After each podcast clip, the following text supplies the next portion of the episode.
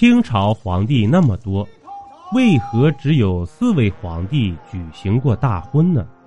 大婚的流程又是怎样的呢？大婚，又称大婚，是指天子或诸侯的婚姻。《礼记·哀公问》中说：“大婚为大，大婚至义，大婚既至，免而亲迎。”其实，皇帝大婚更可以看作是一场成人礼，表示皇帝长大了。绝大多数举行过皇帝大婚的，都是在婚后才真正亲政的。清朝的皇帝居住在北京的故宫中，但是很少有人知道，清朝仅仅只有四位皇帝在故宫中举行过大婚。而且这还不算宣统皇帝，因为宣统皇帝时期已经是民国了，所以不把他考虑在内。那么，为什么只有四位皇帝呢？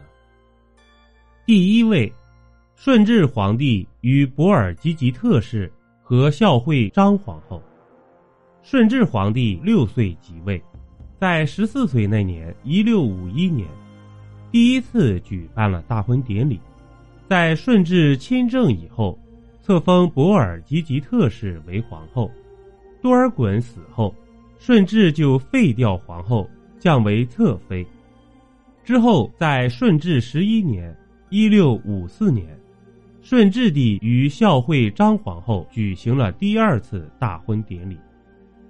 第二位，康熙皇帝与孝成仁皇后。康熙皇帝八岁登基。康熙四年（一六六五年），与孝成仁皇后举行大婚典礼。第三位，同治皇帝与孝哲义皇后。同治皇帝五岁即位，并在同治十一年（一八七二年）与孝哲义皇后举行大婚典礼。第四位，光绪皇帝与孝定景皇后。光绪皇帝即位时年仅四岁，在光绪十四年，光绪皇帝在紫禁城与孝定景皇后举行大婚典礼，这也是清王朝最后一个举办过大婚典礼的皇帝。倘若皇帝要在故宫中举行婚礼的话，则一定要在他登基之后。如果皇帝登基之前已经结婚了，那么，在登基之后，只会举办一个普通的仪式。清朝皇帝在选择配偶方面是十分慎重的。皇帝在大婚之前，每隔三年便会挑选一些青春靓丽的女孩进入宫中。与明朝不同，在清朝选秀女已经成为了比较规范的制度，它的选拔过程无比严格仔细。而且只能选满族二十四旗中的女孩。清朝政府要求，选秀女之时，二十四旗中的女孩如果到了年龄，都要参加。当时负责管理此事的是六部中的户部，户部不仅管理天下的财政，还管理天下人的户籍。户部通知二十四旗，朝廷要选秀女了。婚姻大事不可儿戏，民间的婚礼素来有三媒六证之说，不论是男方对女方，还是女方对男方，双方父母对待此事都是十分认真的。皇家的选择过程更严格，能够选上的女子屈指可数。如果第一轮的选拔没有选上，那么这些女孩子就不必进宫了。可以随便出嫁，那么如果第一轮选拔通过了呢？那也不能保证能来到皇帝的身边。第一轮通过的女孩只能作为记名秀女，还不够正式。她们可以嫁给众多亲王。如果此时皇帝不到成婚之年，那么他们就记名在户部等待复选。到了复选。经过更加严格的选拔，他们中有的成为了皇后，有的成为了妃子。光绪皇帝大婚之前，从选秀女开始就画了一个大婚图册，整个图册内容很多，光绪皇帝的整个成婚过程都画了出来。而选定了皇后之后，也不是说就住在宫中了，这还只是个前奏。被选上的女孩需要先在娘家等待皇家举行了仪式之后，才能再经过婚礼进入皇宫。